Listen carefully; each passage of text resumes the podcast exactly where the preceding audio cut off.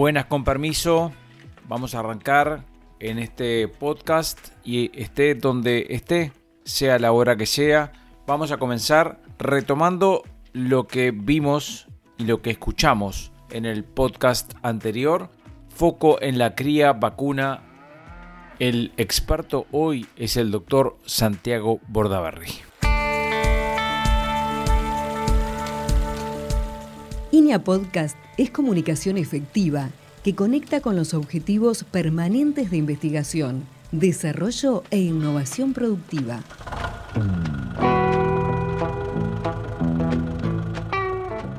Presenta el Instituto Nacional de Investigación Agropecuaria, Uruguay.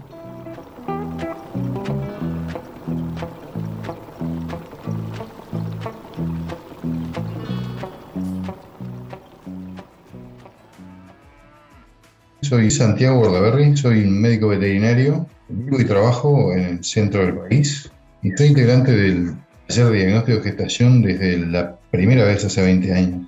Uno podría decir que 20 años no es nada, pero cierto es que se aprendió mucho en este tiempo y aquí va un resumen, un destaque de lo más importante.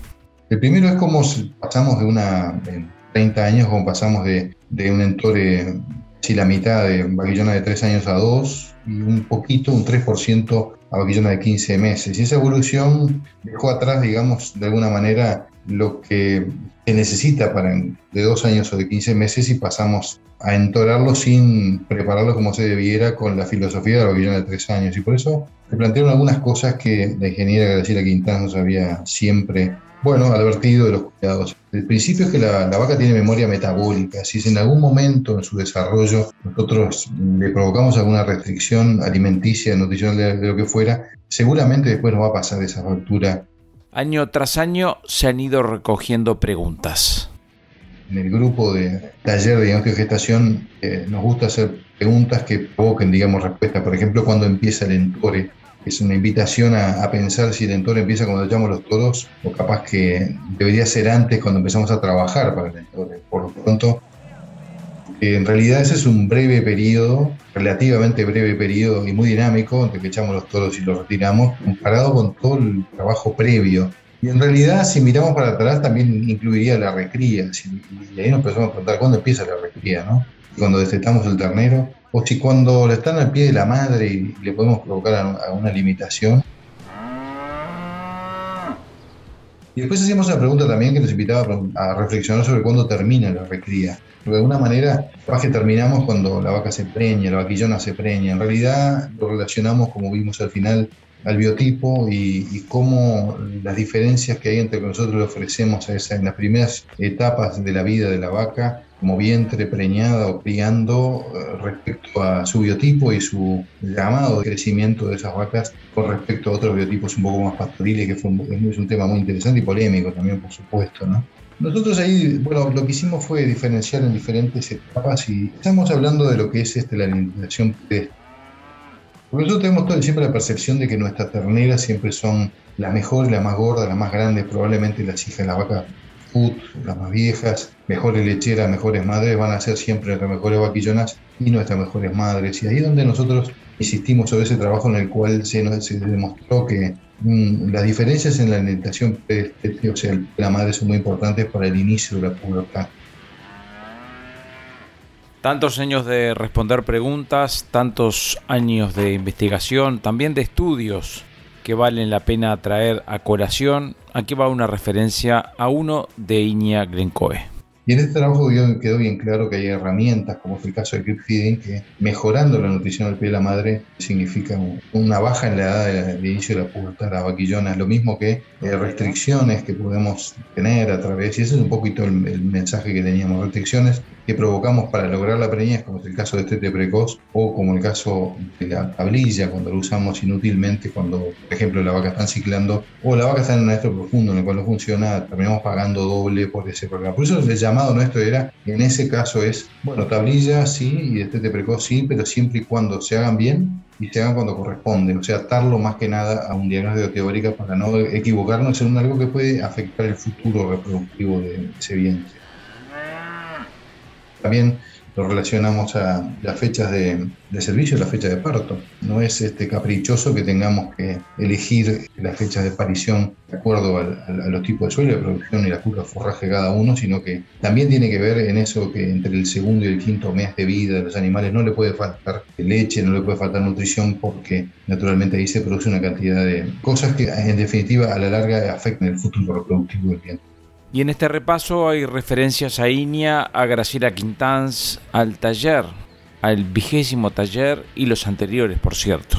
Creo que hoy en día ya está casi asumido la importancia que tiene el, primer invierno. O sea, el destete y lo que tradicionalmente hacen en Uruguay de soltarlo del campo y de repente ir a la primavera están más livianas que el montón de destete. Es sin duda un, problema serio que con poca cosa, y como está demostrado a través de una cantidad de trabajo que hizo en línea con suplementaciones que signifiquen una pequeña ganancia de 200 gramos diarios, que es muy fácil de lograr en una categoría como esta, la eficiencia que tiene conversión, bueno, logran un adelanto en la pubertad y nos asegura que la vaquillona va a empezar a ciclar con tiempo para poder preñarse en el primer ciclo como los toros a los dos años. Una pequeña ganancia es indudablemente, eh, y ese fue un mensaje bien, fuerte de, de, de, INE a todos estos años, de, que tenemos que cuidar en ese primer invierno con una prioridad.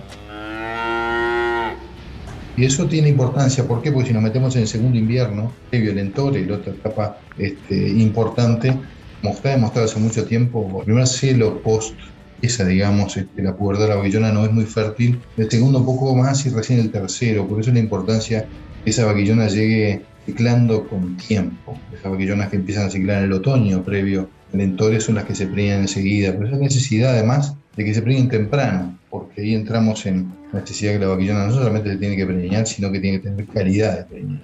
El mensaje aquí es, no son los kilos con que llegan al entore, sino cómo se los pongo. No es lo mismo que una vaquillona empiece a ciclar cuando ya se recuperó el animal del, invierno y entrar a la primavera y después este, tenemos que esperar que llegue un celo fértil y se termina perdiendo tarde. Esa es una preñez complicada para el segundo servicio. Pues todos sabemos que el anestro parto de una vaquillona es más prolongado, necesita un poco más de tiempo y por eso necesitamos preñarla temprano. Y eso de cómo llegan este, termina redundando en los números finales de la producción de una vaca en su vida.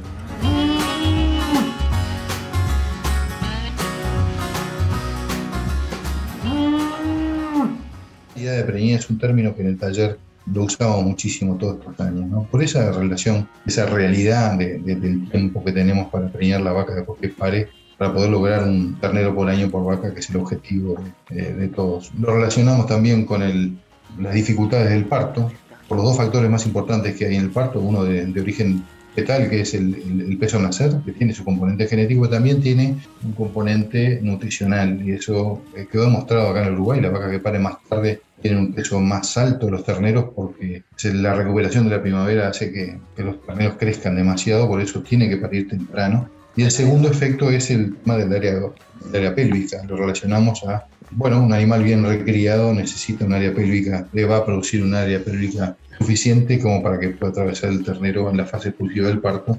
Y por eso la combinación de esas dos cosas tienen que ver con la, con la recría. Y en esta perspectiva aparece otro tema, aparece un foco, aparece un destaque, el de la mortandad. En Uruguay, recordemos, es una cifra muy importante. Estamos hablando que, se calcula en torno al 10% de los, de los, animales que se han preñados en Uruguay pierden la gestación, ya sea por aborto, por muerte del parto este, muerde el pie de la, de la, madre. Y eso, bueno, son cifras que en, el global del país hay que tratar de, mejorar indudablemente. Estamos hablando de 300.000 gestaciones que no llegan al final. Y eso es mucha plata para Uruguay, para los productores, para la industria. Es mucha mano de obra que, que, perdemos. Entonces, a veces nos preocupamos un poco por la recría, quizá por 5 puntos más de preñez en promedio en Uruguay, pero que perdemos 10 a través de las pérdidas. Eso, eso indudablemente eh, es importante con mucho foco en la investigación también han ido apareciendo los cambios, han ido apareciendo los cambios, las realidades en estos 20 años. Hicimos una investigación de cómo aumentaron las vacas en, de peso en Uruguay por aumentar el tamaño, los biotipos han, crecido y, en 25 años subió como 70 kilos, de tal manera que una vaca en 1995 ya con 260 o 270 kilos de vaquillona se podía decir que estaba en la pubertad y hoy en día tenemos que poner el pilón de la balanza como en 330 kilos. Nosotros no decimos qué es lo que hay que guiar de biotipo, cada cual en su sistema y de acuerdo a lo que apunte, eh, teniendo en cuenta que hay un biotipo un poco más pastoril, más chico, pero al mismo tiempo también es cierto que hay un mercado que pide una carcasa un poco más pesada, de acuerdo al sistema, a nivel nutricional, a lo que fuera, tenemos que adaptar nuestra recría a ese biotipo. Y en esta mirada del doctor Santiago Bordaberry aparece la pregunta de cómo es que se imagina, cómo se imagina hacia adelante los efectos, los desafíos que la cría tiene. Desde el punto de vista técnico, parece que eso tenemos que encarar en momento dentro de los 15 meses. Yo sé que es muy difícil. Nosotros lo, lo planteamos porque creemos que es un camino inevitable, porque sabemos que está lejos y que muy poca gente lo, lo adopta, algunos lo adoptan y lo dejan y otros vuelven a probar pero en el mundo ganadero este, de avanzada, el toro de 15 meses. Es decir, lo que tenemos por hectárea, más el valor del ternero, tienen que obligarnos a, pensar, aunque sea, tenemos que agregarle una generación más de vientres, dándonos un ternero a todo el país, eso es mucho. Eh, más preñez, preñez más temprana, como los 15 meses, y menores pérdidas, es la manera de, de encarar este, todo esto.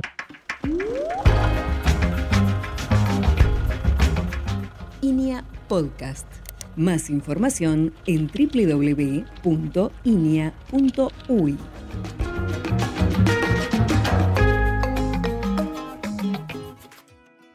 Este podcast, como todos, tiene seguramente la necesidad y la posibilidad de parar uno, tomar nota, ir para atrás, ir para adelante, pero sobre todo lo más importante es compartirlo. Compartirlo con la gente que de repente necesita, sirve este aporte como el que acabamos de escuchar. Recuerden que pueden escribir un mail a inia.org.uy. También escuchar y compartir otros aportes en el canal YouTube de INIA. Y compartir también este material, este podcast que está en las principales agregadoras.